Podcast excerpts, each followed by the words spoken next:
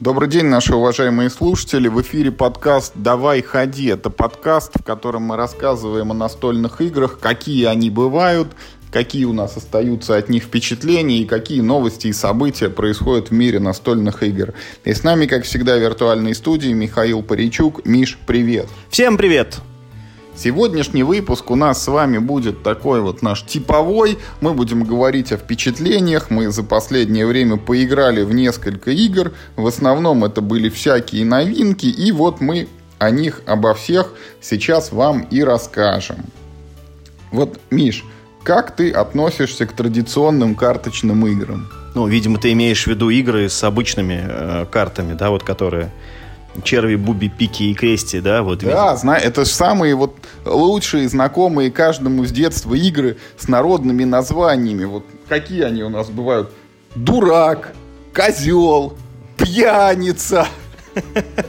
Ничего хорошего, одним словом. Слушай, ну невозможно, так если, если всерьез говорить, невозможно их не любить, потому что, естественно, все в детстве играли, у всех есть какие-то любимые, да, там мне, например, нравилось Вакулин. Пиковый валет больше всех но у нас это называлось Акулинка, и была пиковая дама все-таки. Как-то, как Она было... называлась «Ведьма», вот в продолжение логического ряда названий. А, не-не-не, ну, кстати, да-да-да, не, у нас называлась Акулина, не знаю, кстати, почему. Да нормально отношусь, но, конечно, сто лет не играл ни во что, ну, может быть, играл в какие-нибудь там червы, еще я очень много раскладываю пасьянца на компе, реально, вот, типа, там это, э, ну, вот... Э. А почему ты играешь в пасьянс вместо того, чтобы в те же червы с компьютерными там противниками не сразиться? Объясню. Э, я раскладываю пасьянс, ну, типа, больше всего я раскладываю пасьянс, э, который называется солитер на компе, потому что он всегда сходится. Это как головоломка. Он, э, ну, он же, в принципе, использует... Ты всегда выигрываешь в нем. Нет, ты должен, ты должен разгадать Э, как, как его решить. То есть, ну, математически он сходится всегда, ты только должен найти это решение. Это вот как э, головоломки на основе э, маджонга, когда у тебя так типа в кучку сложенные вот эти вот кубички, да, и ты их в правильном порядке разбираешь. А если ты неправильно их будешь разбирать, то ты застопоришься. Вот. И тут то же самое. Поэтому я достаточно много в него играю, чисто как в головоломку. А в последние полгода я подсел на пассианс паук на 4 масти, который не сходится практически вообще никогда. У меня э, процент выигрышей не то 2, не то 3 процента всего лишь, типа там, да, из разложенных партий. Но в нем очень интересная сложная комбинаторика, меня это тоже прикалывает. Но ты, видимо, клонишь к тому, что мы с тобой тут э, наигрались в игры в обычную, ну, типа, ну вот, э, в самые обычные карты, но на новый лад. Да, это наша ретроградная эволюция. Вот дошла до того, что мы уже не колонизаторы раскладываем, а просто обычную взяли, ну ладно, не совсем обычную, 52, даже 54 карточную колоду, потому что с двумя джокерами, да, от двойки до туза. И попробовали мы с Мишей поиграть в игру с поэтическим названием «Регицид». Это нифига не ретроградная эволюция, эта игра сейчас вообще просто вход на сбор Game Geek на десятом месте. Потому что, э, хотя игра э, формально в том году была создана, да, в 20-м, вот как-то заметили ее только в этом году, она сейчас на Кикстартере, вы можете ее купить, ну, в смысле, авторскую колоду карт, но на самом деле она разрабатывалась и изначально была сделана для обычной 54-карточной э, колоды. И мы, собственно, так в нее и играли, ну, так сказать, как Господь придумал, да. Вот регицид — это то ли с английского, то ли с латинского такое поэтическое слово, как цареубийство.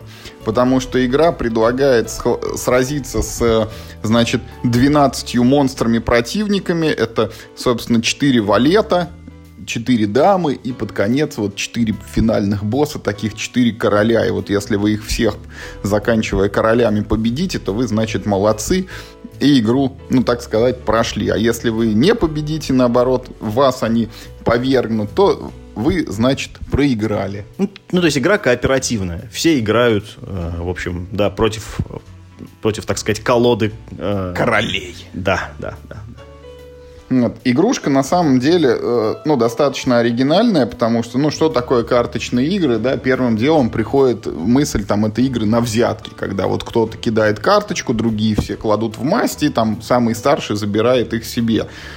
Как бы э, на этой механике мы знаем там известные популярные настолочки, за примерами ходить далеко не надо, да, Миша, это вот Тичу издавал «Мир хобби», э, «Звезда» выпускала «Экипаж», две части уже, «Лавка игр» выпускала вот это «Лисица на опушке», да, «Fox in the Forest», ну, это вот привычная, типичная механика.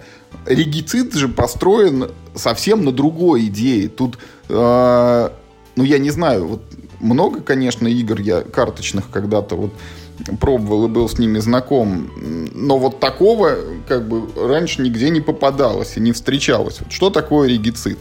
Мы формируем вот эту вот колоду там валетов, дам и э, королей, и потом должны их как бы убить. Вот как это выглядит, что вот у вас есть карты на руках, центре стола лежит вот эта колода противников, ну и рядом лежит колода, из которой вы карты будете добирать, обычная, так сказать. И э, верхний противник, переворачивается карточка, там валет какой-то масти, вот мы его бьем. Этот валет, являясь монстром, имеет две характеристики. У него есть атака и у него есть жизни. Атака 10, жизней 20. И вот мы против него начинаем играть карты с циферками, а в колоде у нас от туза до десятки только карты задействованы. То есть и вот какую цифру мы играем, такое повреждение мы ему и наносим. После чего э, мы, в свою очередь, также отгребаем от этого противника э, и получаем 10 атаки от него, что заставляет нас скинуть с руки карточки, ну вот на эту сумму, как он типа нас проатаковал. Вроде все звучит очень просто, да, вот есть противник, мы бьем его циферкой, потом какие-то циферки сами еще сбрасываем и все. Но нюанс в том, что у нас по-прежнему в колоде и в руках карты четырех мастей, и каждая масть дает какой-то положительный эффект. Вот самый такой вкусный и хороший это, конечно, крести или трефы, кому как больше нравится. Это считается атакующая масть. Вот любая трефовая карта наносит двойной урон по противнику. Неплохо звучит еще и пики. Пики это броня, когда мы играем пиковую карту, то вот атака противника, она уменьшается на значение пиковой карты. Сыграли десятку пиковую против валета, он вас не бьет в этот ход. Еще есть неплохая карта Неплохая масть это бубя, она позволяет добирать из колоды всем игрокам, и когда у вас э, в руке карт становится мало, это вот нужно играть буби, значит. И э, черви у нас была такой наименее как бы используемым эффектом, она позволяет замешать в колоду карты, которые уже ушли в сброс. Ну, как бы вот э, из всех потребностей это, наверное, последнее. И таким образом мы вот воюем, опираясь еще на механику мастей. И тут есть такой любопытный нюанс, что вот у противников у них тоже как бы есть масть. И вот э, они отменяют эффект своей масти. То есть если на крестового валета вы играете крестовой картой, то двойной урон вы не наносите. Ну, ты очень подробно описал э, правила, да. На самом деле все очень э, лаконично и просто твой ход, в общем, ты одну карту сыграл, а несколько карт скинул, ну, как бы обычно, да, и там посмотри, умер противник, не умер противник, вот, собственно, как бы вся игра. Но э, изюминки добавляет, конечно, ее кооперативность. А по правилам а, обсуждать значение карт э, нельзя, но можно там как-то ну, типа, говорить, что мне ходить нечем, поэтому, пожалуйста, сходи с бубей, чтобы мы могли там карт набрать, или наоборот, там, ты можешь сейчас сыграть маленькую, потому что я его добью в следующий ход в любом случае. Ну, то есть а, а какие-то такие только, а, только вещи. И вы знаете, получается вообще очень интересно. Вот мы пока поиграли только вдвоем, а можно еще и втроем, вчетвером в нее играть. И для всего этого нужна всего лишь одна колода, которую можно в Роспечати купить за 30 рублей. И, в общем, для таких э, входящих условий, да, получается очень даже, типа, ну, интересная игра. Мне тут, знаешь, интересно, э, насколько бы эта игра привлекла свое внимание, выйди она э, как настольная игра, то есть, ну, там не был бы нарисован валет, там, дама, король, туз, да, а если прям были специальные карточки, где нарисовано жизни, там, 20, атака 10, вот, насколько люди бы ее заценили. Потому что э, на Западе ну, есть практика, знаешь, там раз в пять лет выходит прям, то есть, ну, прям в коробке игра, э, которая на самом деле представляет собой просто карточную колоду. Вот я вот, ну, несколько вспомнил, да, это там Cosmic Adix, который, э, ну, это э, тоже игра на взятки, но она в России мало известна, это, кажется, игра как-то, как-то называется, ну, я, в общем, не помню. Это европейская игра на взятки, и там э, смысл в том, что вот у каждой из обычных игральных карт появляется еще уникальное спецсвойство, и ты можешь разыграть ее как, ну, как заклинание, да, там э, есть... Ну, Тичу ты говорил, Хаггис выпускали, которая вообще просто вот тупо колода в 52, по-моему, да даже листа, по-моему, даже не в 54. Э, Battle of Дурак, который выходил на Кикстартере и тоже позволяет тебе сыграть в дурачка самому. Battle of Дурак, это, мне кажется, какая-то просто невероятная история успеха. Вот я ничего не знаю про предысторию создания этой игры, но фантазия рисует картинки вот какого-то мальчика, который уехал там из России вместе с родителями еще в детстве, там поиграть как бы успел, вот еще проживая у нас в стране, там, я не знаю, с бабушкой, с дедушкой или с, с пацанами во дворе в этого дурака, вот уехал в Америку, обнаружил, что там эта игра вообще никому не известна, вот добавил туда уникальные эти свойства для каждой карты и вышел на Kickstarter с мощным таким вот проектом. Это нормально, кстати, это совершенно, ну, мне не кажется чем-то зазорным. Наоборот, было бы круто, если бы э, настольные вот эти, ну, э, настольные, а карточные игры, да, родом из детства, если бы они сейчас на современных механиках, они были бы как-то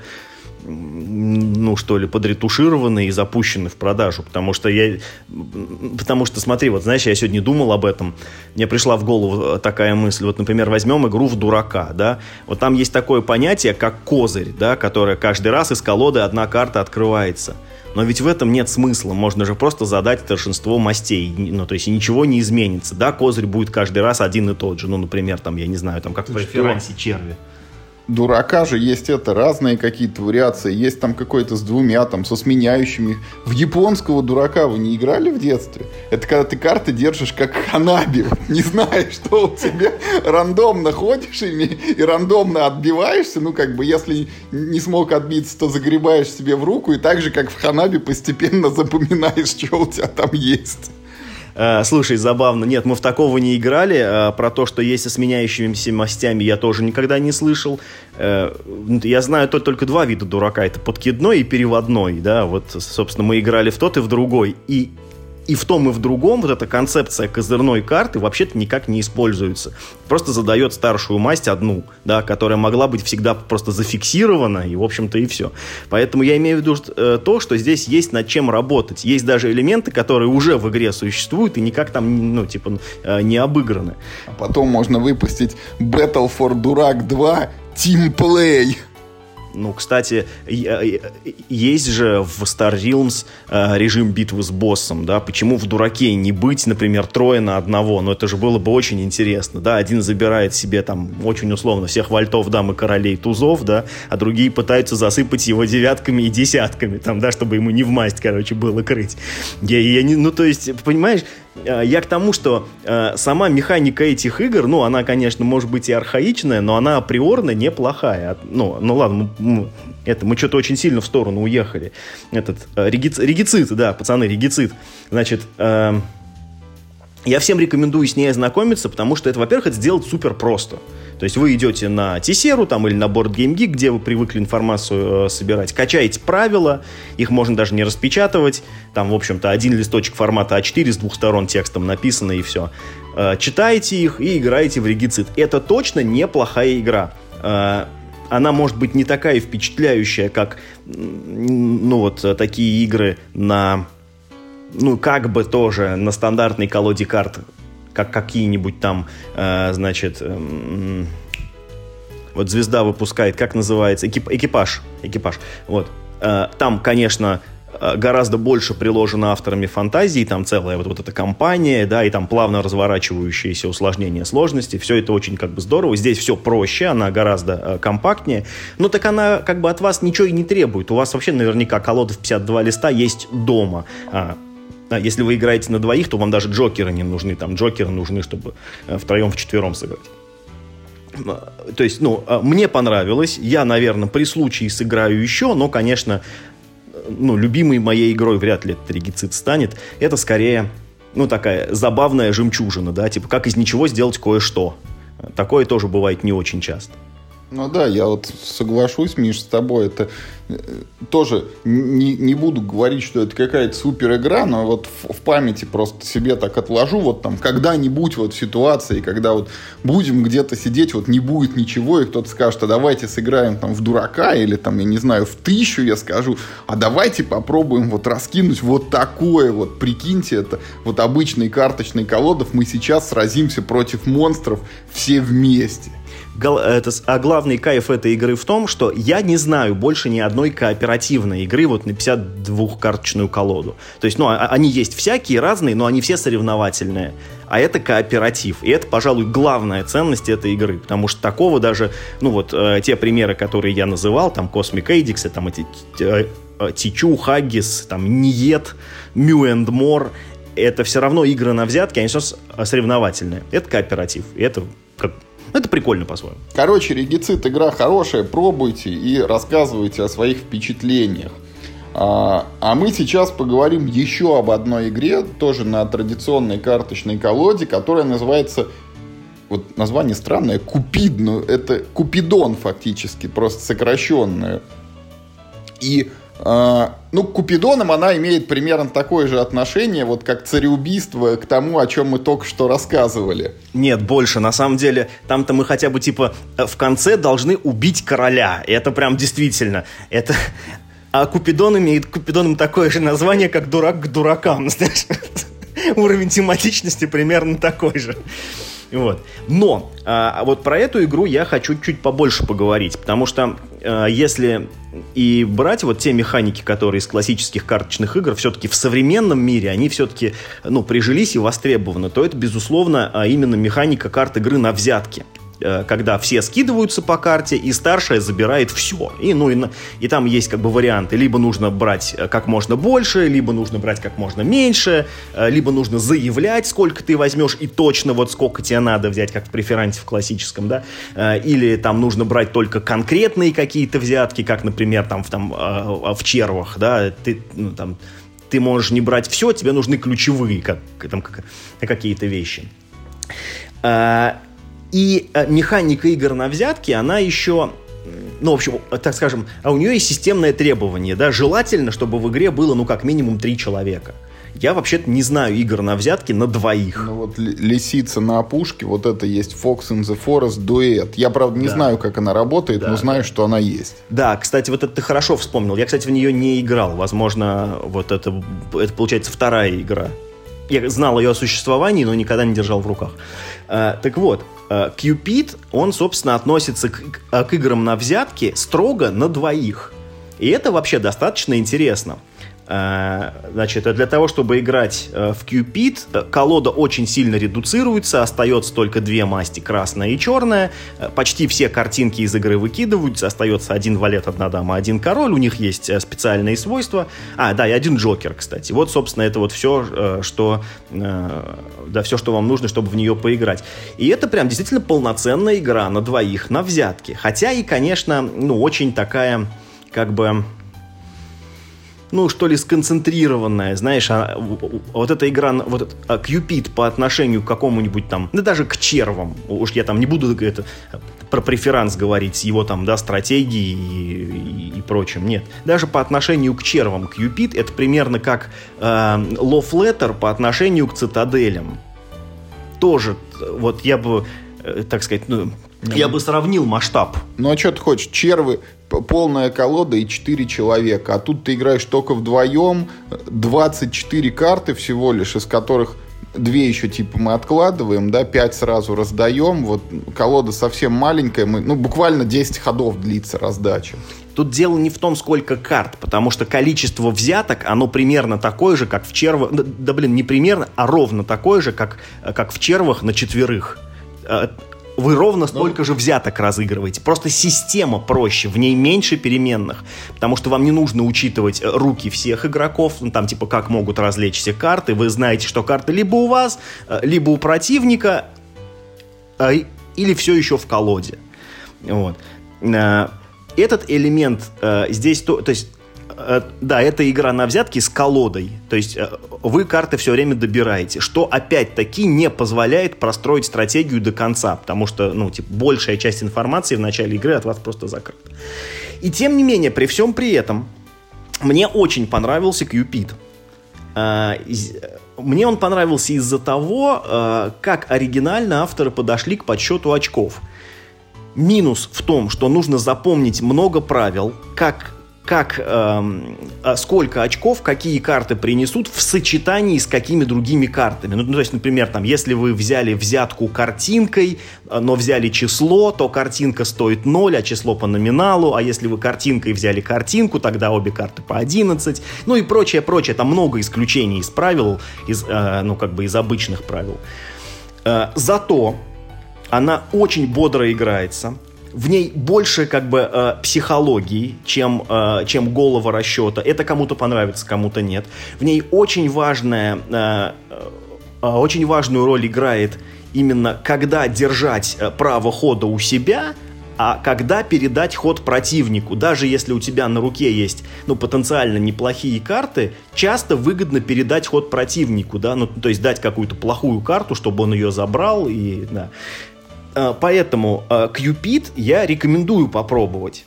Это по, э, по одной партии, которую вот мы с Юрой сыграли, ну, в смысле, это была серия раздач, ну, там, до победы нужно набрать довольно много очков, поэтому, ну, как, за один раз вы не управитесь. Нужно сыграть там, ну, там, не, не знаю, может быть, 4, там, да, вот, э, 4 раза колоду раздать, или там, или, или может быть, 5, не, не знаю. Вот. По одной раздаче пока непонятно, насколько эта игра решается, насколько она э, требует вообще просчетов, или это чисто такая, ну, такая блеф-игра э, с возможностью скинуть какие-то карты в качестве приманки. Из, а из объективных минусов мне показалась только, а, только одна вещь. Вот как в преферансе есть прикуп, да, который выигрывает пазель торгов и добавляет себе э, эти карты в руку. Здесь как бы прикуп тоже есть. Тоже две карты в начале игры откладываются. И этот прикуп автоматически достается тому игроку, кто выиграл самую последнюю э, взятку в раунде. Но, к сожалению, э, механика игры такова, что в этом прикупе может быть очень случайное количество очков. Практически от одного очка до, ну, формально до 20. И вы не очень можете спрогнозировать, сколько там на самом деле лежит очков, да, потому что из 24 карт у вас на руках в начале игры всего лишь 10. Бо, ну, поэтому ровно половина колоды, она лежит еще просто да, стопкой. И вы вообще не можете прикинуть, какие карты выйдут в игру, какие карты в игру не выйдут. И мне показалось, что было бы гораздо лучше, если бы этот э, прикуп ну, просто не учитывался. Вот как лишняя карта в лофлеттер, которая просто выбрасывается и никому не достается. Это позволяет, э, ну, вот добиться того, что вот эти 16 карт, они каждый раз немножечко по-другому между собой взаимодействуют. Также, я думаю, э, да, что может быть так же лучше было бы и здесь. А тот, кто победил последнюю взятку, ну, не знаю, мог бы получить какой-нибудь просто фиксированный бонус, например, там, 5 очков. Скажем. Но это как бы мои домыслы, может быть, я совершенно не прав, нужно играть больше. В общем, э, если выбирать э, между регицидом э, и кьюпидом, честно говоря, кьюпид по механике, ну, вернее, вернее, по эмоциям, мне, может быть, понравился даже больше. Но регицид, конечно, более оригинальный по механике, это кооперативная игра вот на стандартных картах. Поэтому я, а, я рекомендую попробовать Cupid. Если вы любите игры на взятки такие, ну, не очень сложные, это не преферанс, нет, это, ну, такие червы, даже, может быть, червы лайт. Но они как бы классные. А, была попытка, знаешь, такая, сделать еще вот эти такие червы лайт. Как в Америке называлась, не помню, в России она называлась что-то сила пяти элементов, что-то такое. Тоже микроигра на взятки из типа 15-20 карт. Ее, я, я не помню, кто даже выпускал года 4, наверное, назад. Вот. Я в нее пробовал играть, э, и она вот, ну, не очень мне, честно говоря, понравилась. Вот Cupid гораздо лучше. Ну, я могу сказать, что мне регицид все-таки понравился больше. Вот в Купид а, какое-то прям расстройство вот от этих взяток, потому что, ну, типа, вот я играл в червы там много в свое время, да, и там ты понимаешь, как бы ты играешь там в длинную масть или в короткую масть, когда-то ты взятки отдаешь, когда-то ты знаешь, что ты их будешь там забирать, забирать, забирать, А тут устроено так, ну, дурацкое или, может быть, кто-то скажет, наоборот, гениальное правило, что, типа, если ты берешь взятку двумя пиками, то она приносит одно очко. И вот ты сидишь такой, у тебя есть старшая пика, ты ее кидаешь, а противник тебе дает маленькую пикушку, и все, ты ну, большую карту проиграл, как бы, и ничего не получил. А если ты берешь взятку двумя червами, то ты получаешь больше одного очка, но не намного, как правило, потому что червушки дают разницу между суммами. Там, десяткой забрал шестерку, 4 очка. И по-нормальному очки зарабатываются только когда ты берешь взятку с двумя разными мастями. А местные правила это позволяют делать. И вот в этом случае, когда ты заходишь с большой карты, противник никогда тебе не даст вот ту масть, которая тебе нужна. А когда ты заходишь с маленькой, вот скорее всего он кинет вот именно другую масть высокую и, и заберет себе эти очки твои. И вот это меня все время расстраивает. Нет, ну так это же ты как бы сразу учитываешь. Наоборот, здесь классно придуманы правила, что ты э, почти всегда э, как бы, ну, имеешь возможность э, сократить себе ущерб. Я понимаю, Миш, просто для меня это, вот, знаешь, некий вот этот такой квадратно-гнездовой метод мышления, который вот в пути лепестка, в частности, вот в этом, в ханамикодже, да, используется. И мне вот, чтобы у меня в голове это все щелкнуло, ну, я э, начал э, начал мочь его воспроизводить, мне надо наиграть, там, я не знаю, 5-10 партий где-то. И только потом я вот с успехом буду вот эти взятки там набирать. Вот именно вот по такому методу. Потому что, еще раз повторюсь, это отличается от традиционного представления. Ну, а я как бы вот сходу с одних рельсов на другие не успеваю пересесть. В общем, купить тоже неплохая игра, учитывая, что она тоже ничего не требует, кроме обычной карточной колоды. Возьмите ее, попробуйте. Вот, учитывая, что она только на двоих, ну, вечер точно может скоротать. Ну а продолжая, Миш, тематику игр на двоих, ты вот тут снова попробовал «Сумерки Венеции». Расскажи-ка, пожалуйста, что там в них? Похожи они на «Сумерки Империи» хоть чем-нибудь? Не похожи ни на Венецию, ни на «Сумерки Империи», ни на «Twilight Struggle», ни на что, короче, не похожи. Может быть, «Сумерки Сага»? Да, может быть. А, это вообще очень интересная а, история. Это же очень-очень старая игра Райнера Кницы. Если не ошибаюсь, ее выпустило издательство «Kosmos» в серии «Kosmos for Two» что-то так году в 2001, может раньше даже. Ну, она прям вот, короче, из начала нулевых, но не из 90-х. У нее первая цифра 2000, там, там чего-то. Ее выпустили, значит, под названием «На Репьербане в полвторого ночи». По-немецки я это не, ну, короче, нет, не произнесу. Там какой-то там, там шметерлинг, шметерлинг, в общем, бесконечный. Э, и ее выпустили ужасно оформленную. Я не понимаю, что произошло. Это была серия игр, в которой выходили карточные колонизаторы, э, Blue Moon, э, значит, этот Balloon Cup, ну, игра так себе, но оформлена была очень круто. И вот, вот какой-то кляксой в этой игре смотрится этот, значит, на репербане в пол второго ночи ужасно безвкусное оформление. Я так думаю, что дизайнер, наверное, все-таки что-то имел в виду. Если, э, если э, вы дадите себе труд посмотреть арт, то он там прям, ну, странный максимально. И как-то эта игра, ну, она как-то никогда не была популярна. Я про нее узнал очень давно и как-то очень случайно из какого-то обзора, где кто-то ее просто упомянул э, и сказал, что игра э, скорее похожа на Wargame, чем на, э, ну, там, чем на какую-то дуэльку. А по механике это перетягивание каната, знаете, вот как э, есть у Кница игра Ангард, э, где вот такая э, длинная дорожка, и вы играете карты с циферками и пытаетесь фишку, значит, э, до противника допихать, или наоборот к себе, я, я уж не помню. Ну, одним словом, перетягивание вытягивание каната 1.0. В общем, прошло много лет, и ее переиздали под другим названием. Я не помню... А, нет, не, не, не, не буду врать. Э, под каким, кажется, Royal Visit ее переиздали. Э, что-то году в 2012-14 на Западе. Там как-то, ну, она типа, ну, вышла, да, ну, ладно, вот как есть еще одна игра про циферки.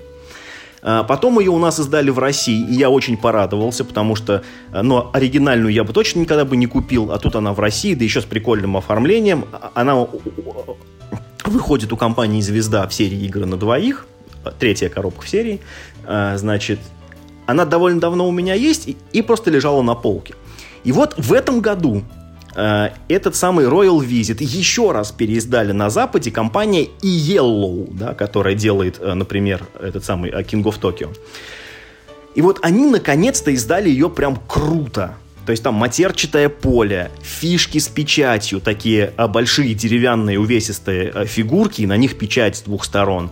Какое-то очень выбрано на мой взгляд, немножко олиповатое, но всем очень нравится оформление. Оно какое-то яркое, а, половина стилизов... ну, какой-то смесь смесь средневековой гравюры и какого-то очень яркого комикса. В общем, наконец-то она получила достойное оформление. Такие все, ох, елки, а игла-то какая прикольная. Блин, слушайте, отлично. Если вы посмотрите на оценки разных версий этой игры, только вот у этой, у последней игры оценки 7,5, а у остальных они были там 6, там типа там 6,3, там, там 6,8. Хотя это та же самая игра, в ней не поменялось ровным счетом ничего. Одно и то же, просто выпустили э, в приятной упаковке. Короче говоря, это долгая предыстория. Э, просто я хочу сказать, что игра это не зря так много лет, в общем на рынке в разных вариациях висит. Мне эта игра ужасно нравится. А, в этой игре, как я сказал, а, реализовано вот это перетягивание каната. Есть 20, по-моему, 4 клетки, между которыми вы тягаете фишки по полю туда-сюда. Цель приманить фишки, короче, к себе, да, в отличие от противника. Но в отличие от многих других игр, здесь не одна фишка, а целых 5 или даже 6. Ну, там как бы а, ну, одной фишки совсем уж там свои правила, по которым она перетягивается, но в целом. И у, и у всех этих фишек есть свои свойства и свои ограничения. А, значит, я сейчас опять не буду вдаваться в правила. Главное, что у вас получаются на руках карты пяти мастей. Вы можете и вы можете в свой ход выбрать одну любую масть и играть только ее, но в любом количестве. Хоть, хоть всю руку разыграйте, если у вас э, все карты одной масти. Чем больше карт сыграли, тем сильнее фишку приманили к себе. И так вы играете э, примерно раунда 3-4. Ну, я, я имею в виду до тех пор, пока там фишки как бы не дойдут. Что в этой игре круто, так это то, как э, силы и ограничения вот этих вот э, фишек работают э, друг с другом. Э, например, есть очень мощное свойство у э, карты купца. Он может одну фишку сразу переманить к тебе на финиш. Ну, я немножко упрощаю, но в целом так. Но ту фишку, которую ты хочешь переманить к себе на финиш, ее охраняет два охранника. И она может находиться только между ними. Поэтому, чтобы она дошла к тебе до финиша, ты должен сначала хотя бы одного охранника довести себе до финиша. Ну, есть, чтобы у нее образовался защитный коридор. Да, тогда ты можешь туда ее приманить. Есть фишка Орликина, который, э, если находится ближе, там, да, условно, к тебе, чем к противнику, он выступает как Джокер, да, его карты заменяют вообще любые карты, и это очень круто, потому что его карт в колоде довольно много, и ты можешь очень на много клеток сразу подвинуть фигуры, но э, ты э, ты, опять же, выбрав масть, да, ты можешь играть только вот в эту масть. Ты не можешь, типа, там, и эту фишку подвинуть, и эту фишку подвинуть, и эту фишку подвинуть. Все Так нельзя э, вот эти фишки охранников, они двигаются очень медленно, но есть э, способ подвинуть их сразу две одновременно, да, че там, э, чего с другими фишками проделать никак нельзя. В общем, все вот эти вот э, вещи, они приводят к тому, что вы почти никогда не можете сделать какой-то один супер решающий рывок, не дав противнику отыграться. То есть э, динамика партии примерно такая. Вы разыгрываете свой ход, противник говорит, боже мой, что же делать? Все фишки на твоей стороне, кошмар, что же... А, вот у меня есть хорошая карта вообще-то. Если подумать, он ее играет, и уже вы сидите, о боже мой, что же делать? Он же все поменял. Как же я теперь буду выпутываться? Ну, понятное дело, что, конечно, это, это равновесие, оно в какой-то момент склоняется в какую-то сторону, вы начинаете медленно противника додавливать. Но есть еще и вариант игры по таймингу. Там есть э, такой механизм, что ну, то есть, э, вы не можете бесконечно фишки туда-сюда гонять, игра просто кончится рано или поздно.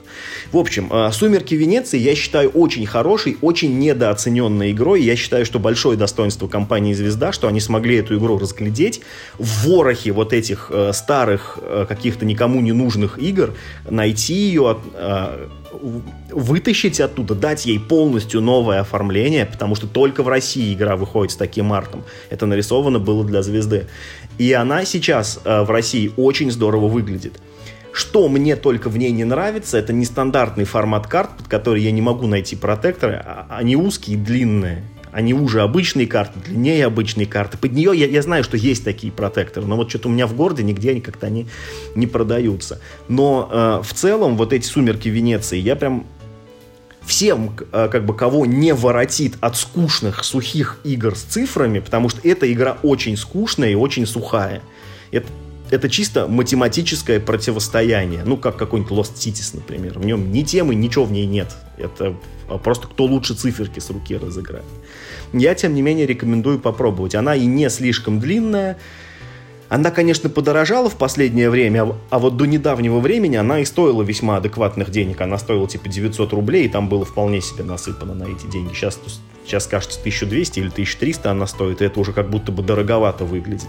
Но на барахолках очень часто продается. Если вы на, барахолке увидите, я очень рекомендую взять. Это вторая сильнейшая игра вот в коллекции звезды игр на двоих пока на данный момент.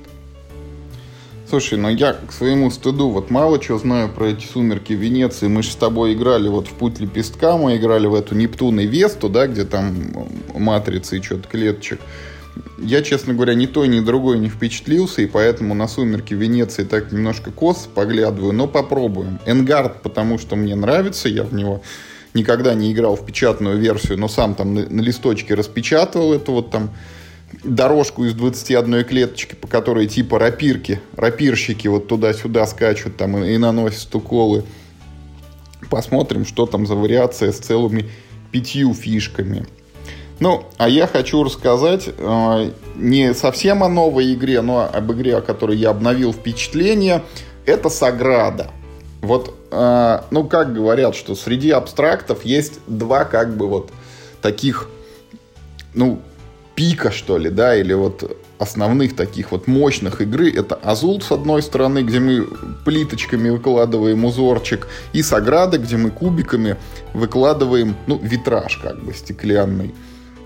И вот почему-то э, Азул, он хорош, но э, вот я в него играл много раз, и, ну так, стабильно хорошо, но без фанатизма отношусь. А вот в Саграду такое ощущение, что когда-то я там раз или два сыграл, и все, вот, и больше к ней не возвращался. И у меня очень хорошие впечатления от нее остались, потому что Саграда это такая как бы логическая головоломка, тебе насыпают разноцветных кубиков, и ты их должен воткнуть там в некий свой массив, там условно 5 на 5, причем там соблюдая всякие ограничения, чтобы кубики одинаковых цветов рядом не стояли, одинаковые значения на них рядом не стояли, да еще те и на старте задают там некоторые эти условия, что вот тут обязательно должен быть красный кубик, тут кубик там с пятеркой, тут шестеркой.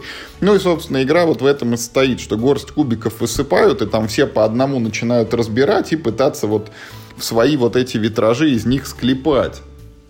И вот мы тут попробовали, разложили, значит, эту снова Саграду. Кубики, кстати, Миша, очень красивые. Вот вроде ничего такого, и не только в Саграде. Они сейчас много где уже такие бывают, знаешь, типа полупрозрачные, разноцветные. Там синие, зеленые, фиолетовые, желтенькие. Ну, классные. Вот, но Самое главное, что мы сыграли, и я что-то прям подрастроился. Не понравилась она мне. Долго как-то, все медленно.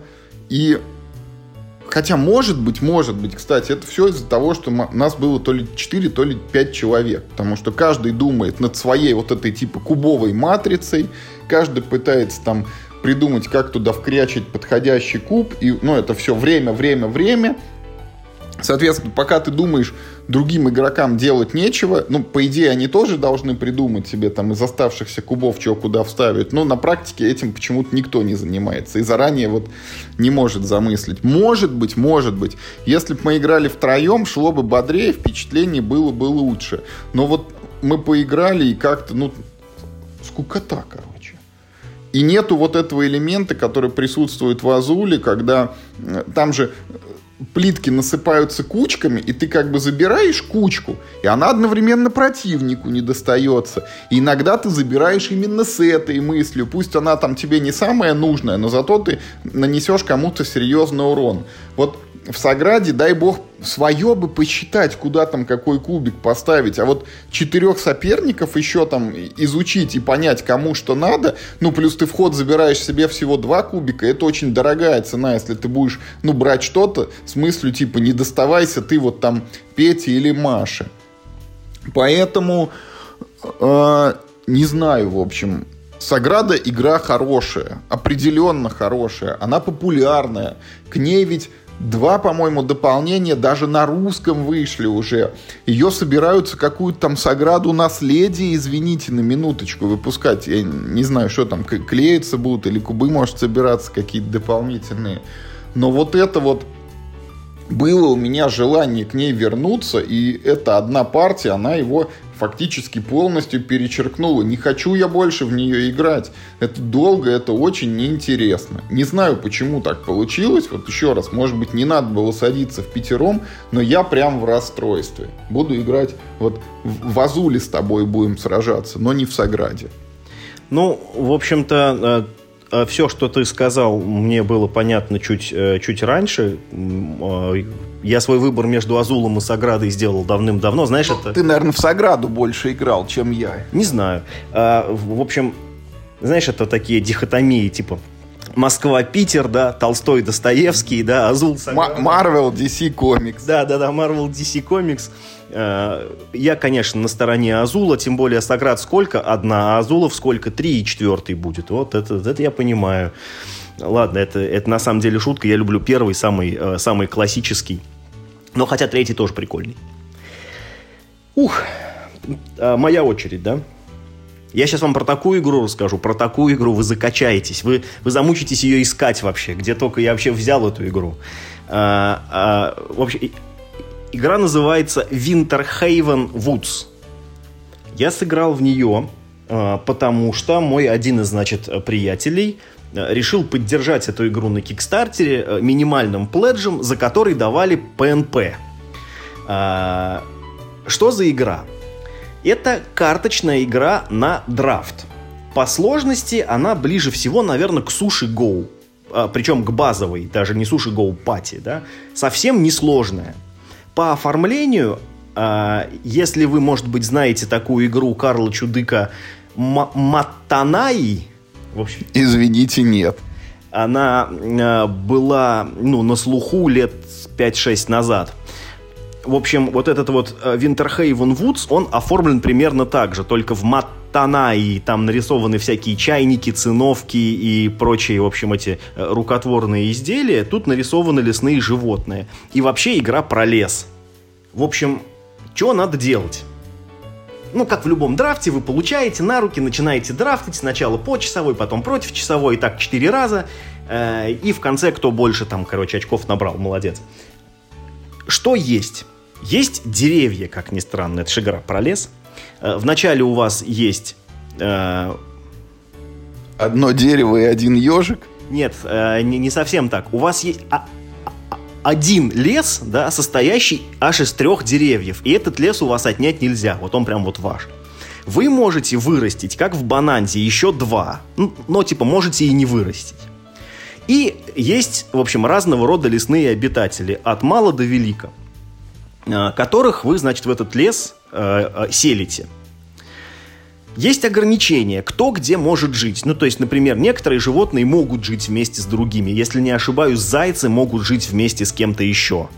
А, например, другие виды животных не могут жить больше ни с кем. Вот э, э, уже упомянутые тобой ежики, которые в игре тоже есть, они вообще не живут в лесу, они живут на опушке леса. Ну, то есть, как бы перед всеми тремя лесами у вас есть зона опушки, куда вот вы выкладываете всех, кому, короче, квартир не досталось. Есть хищники, которые, ясное дело, охотятся. Есть бобры, которые хищники на деревья. Они как бы съедают, но не животных, а съедают деревья из леса. А бобра можно к противнику заслать? Да не то, что можно, нужно. Вот, а, значит, и вот э, таким способом вы это все драфтите. Э, э значит, э, когда вы надрафтили э, ну, полную руку, по-моему, 7, по-моему, карт там драфтится за раунд, вы, значит, все это вываливаете на полянку и, значит, начинаете пытаться это все расселить. У всех хищников э, есть ну, так скажем, инициатива, да, в порядке которой они могут атаку совершить. Э, соответственно, как правило, из семи карт, которые вы получили, у вас а, после всех там разных атак и прочего-прочего остается, ну, штуки 2-3 там, да, вот, вот эти 2-3 штуки вы там, короче, можете рассовать по своим лесам, и то, если у вас место есть. И, наконец, последний элемент этой игры. Э, на деревьях э, в общем, живут э, птицы, да, причем двух пород. Есть синие птицы и красные птицы. И в конце, короче, ну, у кого больше живет птиц, синих и красных, тоже получает очки. Вот красная птица, я извини, что перебиваю, я знаю, что это снегирь, а синяя птица, это я только песню такую слышал. Возможно, это какой-нибудь какой-нибудь чижик или какой-нибудь Хотя нужно зяблик. просто открыть это, коробку с игрой крылья, да, да и найти точно наиболее синюю, да, да, да, да, найти наиболее синюю, да. Значит, вот, и, короче говоря, вот такая вот игра. Впечатления от нее, ну, не сказать, что плохие. Это вполне компетентная игра. Там нет ничего такого, чего не работает. Но, к сожалению, это игра, которая пытается идти сразу во все стороны. Вот, например, Суши э, Go, она Э, четко, да, вот а, а, а, она соединила четко две механики. Это э, драфт и set collection. Как, э, то, есть, как Seven Wonders, например, да, там тоже драфт и set collection. Больше ничего нет. Просто set collection, он там разный. Здесь не так. Здесь есть драфт, здесь есть set collection, здесь есть менеджмент ну, не вполне руки, но как бы менеджмент вот тех карт, которые ты потом надрафтил себе, ну, что-то в этом роде, да. Есть вот эти вот хищнические Take Z, короче, а, а, а, атаки. Э, в общем, очень много чего на самом деле в игре есть, и вот э, мы когда правила, значит, ну, вот этой игры слушали, и они, они, а, а, они так все продолжаются, и продолжаются, и продолжаются, и продолжаются. Вроде несложно, а что-то их много прям вот как-то. Настолько вот как-то богата эта вся фауна, значит, и флора даже, э, это самое, ну, взаимодействуют между собой. И так там вот, например, типа медведь не может, если не ошибаюсь, могу сейчас немножко наврать, но кажется, например, там медведь не может съесть ежа, например. Хотя волка, кажется, может. Ну, там какие-то вот, вот, такие... И, и, и, или белку он не может съесть. Ну, то есть, да, наверное, всему этому есть какое-то разумное объяснение, типа еж колючая, белка на дереве, и медведь туда не залезет, или там белка там слишком быстрая, она а, а убегает от ежа. Но волк, вот, ну, короче, вот странные там есть вот эти, короче, моменты. И в целом, когда мы сыграли, значит, э, полную партию, она, кстати, недолго играется, мне кажется, мы за 20 30 максимум минут мы на четверых вот так вот вместе с объяснением правил всю ее разложили. А, а, а один сказал, один словом, когда мы посчитали очки, вот мне показалось, что победил какой-то случайный человек. Мне показалось, что можно было просто выбросить кубики, вот типа, да, каждый, и вот кто-то бы победил. А мы вместо этого играли вот в этот вот, короче, бесконечный драфт и заселение этих, значит, своих полянок в лесу. А, да, там же еще вот что, там же еще у леса есть, короче, размер, да, в деревьях. И не все животные могут жить в маленьком лесу. Там, ну, типа, например, там, типа, олени, да, они вот живут... В трех соснах не водятся. Как да? раз начиная от третьей сосны, вот олени начинают в ней водиться. А в двух соснах олени еще не водятся. Вот. И, значит, да, и вот какой еще момент. Это очень часто бывает у многих драфтовых игр, и это решил только Seven Wonders, да, причем решил как бы в лоб, разбив колоду на три части. Здесь тоже есть эта проблема, потому что, ну, то есть, как я сказал, хищники охотятся в порядке инициативы. Э, хищников в колоде много, ну, будем говорить там там 20 карт, да, поэтому инициатива на картах у тебя от 1 до 20. Вот, например, ты берешь волка, у него инициатива, скажем, там 14. И ты вообще не можешь прикинуть, типа, ну вот в рамках одного круга это большая инициатива или маленькая. Потому что в колоде, да, ты знаешь, есть и один есть, и есть и 20. Ты берешь карту примерно в середине, и черт ее знает, каким ты будешь охотиться. Стоит его брать, стоящая эта карта, не стоящая. А это плохо для механики драфта. Ты не можешь оценить вес карты, как бы, да, то есть а ты это каждый раз риск какой-то, когда ты берешь хищников. А хищники в игре, типа, ну, полезны. Они э, ну, во-первых, тебе засчитываются, да, во-вторых, ты у противника там что-то отжираешь, поэтому хищники нужны, конечно. Поэтому игра неплохая, но и, конечно, далеко не шедевр. Где-то игра вот такая, на 6, на 6 с половиной. Так, классическая игра вот на 6 с половиной. Это можно и про оформление сказать. Оно неплохое, но как бы далеко не выдающее. Стильное, но бедное очень. А, и про геймплей, который вроде и быстрый, да, и вроде ну и даже тематичный, я не побоюсь этого слова. В принципе, ну, наверное, я говорю, там, там всем вот этим взаимоотношениям карт, я думаю, можно найти какое-то разумное биологическое объяснение. Но вот какая-то она не сфокусированная. Вот Sushi Go прекрасная игра. Она очень простая, да, ну я имею в виду, что это, то есть, ну, э, э, это не великая стратегия. А То есть э, в ней тоже вся колода карт замешивается в одну большую стопку, и ты вообще не знаешь, что в этом раунде будет. То ли там у тебя будет одних суши там много, там то ли нигири будет много, то ли будут одни десерты. И ты тоже, конечно, рискуешь, когда берешь эти карты, особенно если вы играете, ну там хотя бы в пятером, и ты знаешь, что к тебе второй раз рука не вернется. А, значит, но она очень сфокусирована, и ты примерно представляешь все равно. Здесь мне так не показалось, потому что ни долгосрочные стратегии невозможно выстроить, потому что вообще не знаешь, что будет. Уж ты в этом-то раунде не представляешь, чем все дело закончится, а, а уж там а, что будет в следующем, это там вообще только одному богу известно. Вот. Ни тактикой сыграть нельзя из-за того, что вот эта э, инициатива хищников, ее нужно как-то сильнее упорядочить. Например, там, да, они ходят порядка инициативы, но, например, медведи всегда раньше волков, или наоборот, типа там волки всегда раньше медведей. Тут, по-моему, такого нет, по-моему, они как-то так, как хитро перемешаны. В общем, сложно. К счастью, это игра, которая, э, в которую, судя по всему, никто не поиграл. Ну, я вот сейчас смотрю на борт то ли она еще, может быть, не вышла, а, ну, я имею в виду, что в коробочном варианте, а, а только бейкером файлы разослали. Черт ее знает. 11 людей, которые ее оценили, 36 комментариев под игрой написано. В общем, э, вряд ли вы встретитесь с этой игрой. Ну, а ежели когда-нибудь встретитесь и, ну, вам подумается, блин, типа, ну, прикольная игра, было бы круто в нее поиграть. Знаете, что, ну, вы ничего не потеряете, если вы ее пропустите. Э, сыграйте в Sushi Go, это очень похожая по смыслу игра, но она лучше, чем вот этот вот Winterhaven Woods. Ну, от меня получает где-то, ну, типа шестерочку. Э, сам второй раз никогда не сяду, но если там кто-нибудь предложит, ну, можно, наверное, под настроение.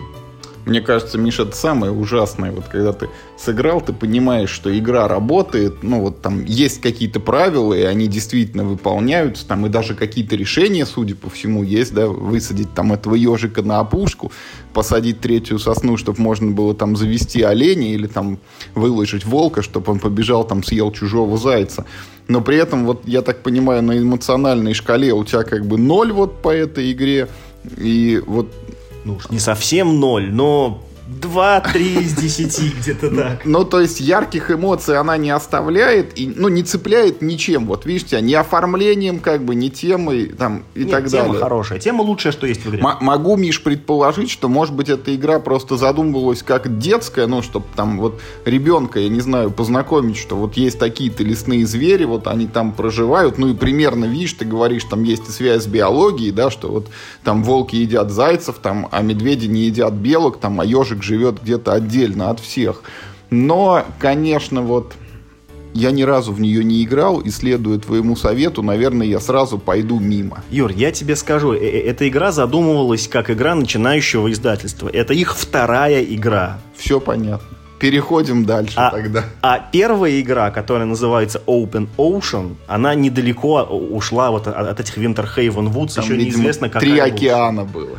Ну нет, тут какие-то вот квадратные карты с какими-то медузами и какими-то дельфинами, и черт его знает, я в нее не играл. Но просто я говорю, что это очень молодые ребята, судя по всему, какие-то энтузиасты, которые там э, сами у себя на коленке там эти игры делают просто из любви к игре. Видишь, знаешь. их поддерживают на Кикстартере, значит, они найдут себя еще. А нас нет. Да. Ну, как ни удивительно, Миш, я, я тоже сейчас расскажу об игре, которая про лес. Она даже называется «Лесные истории». Это игра э, отечественного происхождения. Автор ее Андрей Колупаев. И выпустил ее издательство «Эврикус». И эта игра... Э, это очень простая игра. От пяти лет она заявлена. То есть заранее детская. Где... Э, мы играем за лесных зверьков, там вначале прям раздаются роли, там вот кому-то выпадет волк, кому-то зайчик, там белочка, лис... медведь опять же есть и ежик. То есть там, там 6 персонажей, и кто-то один не будет участвовать, если играть максимальным составом. То есть, вот, Это реиграбельность. Да, разный набор ролей всегда. И вот, значит, ты, тебе достается какой-то лесной зверек, и твое задание на игру это э, собрать ему еды. То есть там прям вот... Причем она у каждого своя, как тоже вот связь с реальностью. Там ежик, например, вот он там яблочко, Юр, короче, надо собрать сет из ресурсов. Только у каждого персонажа сет э, свой. Ты он скучно соответствует тому, он рассказываешь. ест. Вот, ну вот, да, ка- каждый должен найти то, что он ест, и они частично пересекаются. Вот. Плюс все звери делятся как бы на две большие группы. Это вот есть хищники, это вот там медведь, лесовок, есть травоядные, там ежик, вот э, зайчик и белочка. И, собственно, вот, ну, из чего игра стоит. Каждый ход все эти звери идут куда-то в лес, ну, и типа что-то там находят или не находят. А устроено это следующим образом. Вот лес у нас состоит там из пяти таких вот типичных лесных локаций. Там есть чаща, там есть роща, там есть опушка, там есть болото, там и что-то еще. И у каждого игрока есть набор карт вот с этими локациями. Все по карточке загадывают. Вот я сейчас иду там в рощу. А, причем, когда ты загадываешь, вот на этой карточке у тебя нарисовано, ты примерно знаешь, ну, где что можно найти. Но это тоже соответствует логике. Ну, то есть там грибы на болоте не растут, вот. Э, А в чаще там яблочки не надо искать и так далее. И потом все открываются, и в этот момент вот происходит все основное действие игровое. То есть мы вот поняли, кто куда идет, и дальше начинается вот эта внутривидовая конкуренция. Самый простой случай это если ты пришел один, например, в локацию, ты просто там из колоды берешь карточку, и если это твое, то ты ее уносишь с собой. Вот. Но есть вот этот элемент интриги, ты можешь еще и не найти своей еды.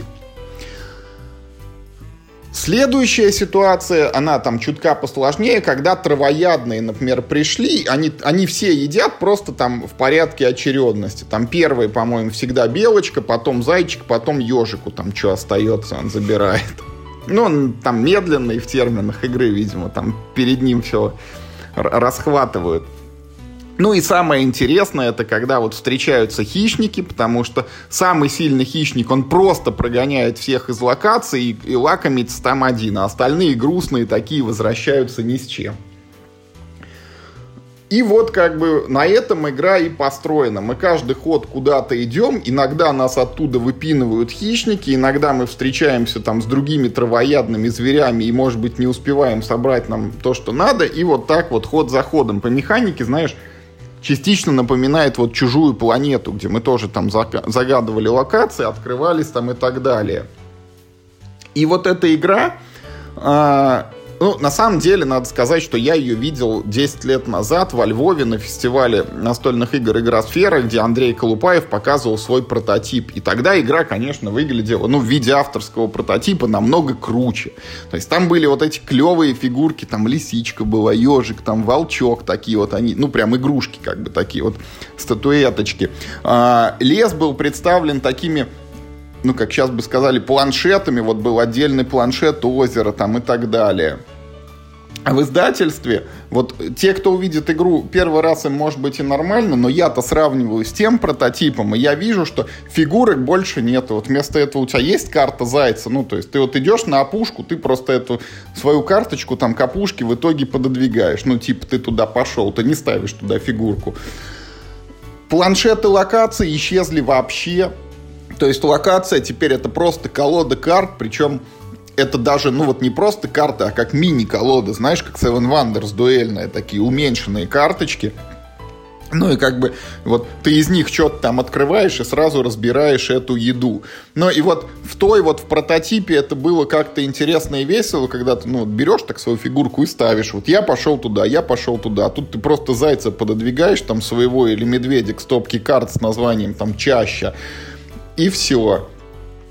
А, и ну, я не знаю, это может быть мои личные особенности, но вот мне всегда почему-то не везло, вот куда бы я ни шел, меня всегда оттуда прогоняли ни с чем. А, а еще в игре есть собака, короче, ее по кругу вот э, она передается, и, и как ты можешь наслать собаку в любую локацию, она оттуда прогоняет вообще всех, и каждый еще, короче, в панике убегает, теряет какую-то одну свою еду. Вот я не знаю, как детям вот от пяти лет разрешают играть с этой собакой, мне кажется, это просто слезы, там расстройства сплошные и так далее, потому что даже мне было обидно, когда она меня откуда-то прогоняла. Поэтому вот э, игра, с одной стороны, она достаточно простая, э, с другой она какая-то, ну вот меня она не цепляет. Я не знаю, может быть, если пятилетних игроков посадить, они будут довольны и счастливы, как бы и будут наворачивать там партию за партией, собирая свой вот этот вот борщевой набор, так сказать, лесного жителя. Вот, но э, мы сыграли в нее то ли в четвером, то ли в пятером, вот я не помню. И как так вышло, что ну, ни у кого не возникло желания повторить. Вот, ну, доиграли, в коробку убрали, и слава богу. Ну, э, слушай, что сказать про эту игру? Это же детская игра. Мы по детским играм с тобой не эксперты. Поэтому, если оценивать эту игру с точки зрения взрослых игроков, то, во-первых, конечно, ужасное оформление. Просто безобразно плохо оформленная игра. Прям, ну, есть моменты, которые даже с точки зрения... Ну вот смотрите, например, как Юра сказал, у нас есть шесть животных, и мы играем прям вот за животное непосредственно, и мы добываем себе еду. Э, я не очень хорошо знаком с тем, кто что ест, типа, да, в лесу, но мы предположим, что э, все то, что там нарисовано, все это правда, да, и, ну, вот, все, короче, нормально. И, и, и в этом смысле это же, ну, как бы образовательный элемент, это же игра для детей там от пяти лет, это важно.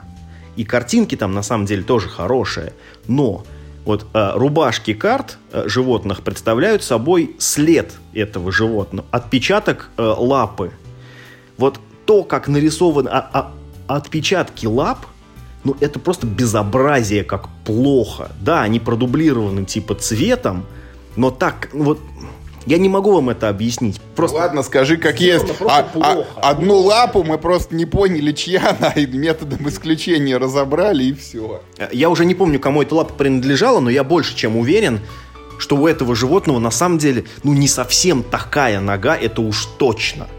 В общем, э, ну и потом э, в целом дизайн карт, э, карты, некоторые карты мелкие, там, ну, названия написаны мелко. Там же есть пять регионов, по-моему, в лесу, там типа роща, там чаще какая-то, там что-то, какая-то опушка.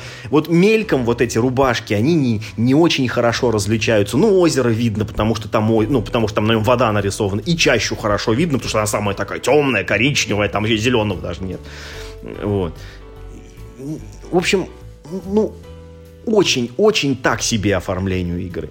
Что касается механики, это больше всего мне она напомнила игру э, Histrio от, э, кажется, Файдутти. По-моему, ее Бруно Файдутти сделал. Очень распиаренная была игра с очень такими помпезными компонентами, где вы типа пытались поставить представление для короля, а все жители этой магической страны, они, ну, типа, в виде этих антропоморфных животных, там всякие там крысы, короче, лоси и прочие другие тигры.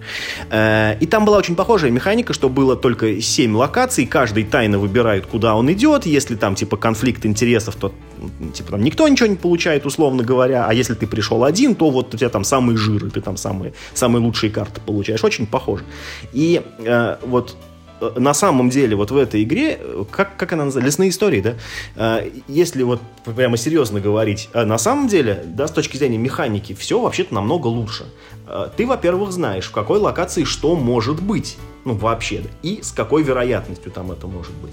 Во-вторых, ты никогда не заперт в рамках одной и той же локации. Всегда, ну, например, если тебе нужно добыть малину, она никогда не бывает такого, да, что малина растет только где-то в одном месте. Всегда у тебя есть альтернатива, да, всегда есть выбор.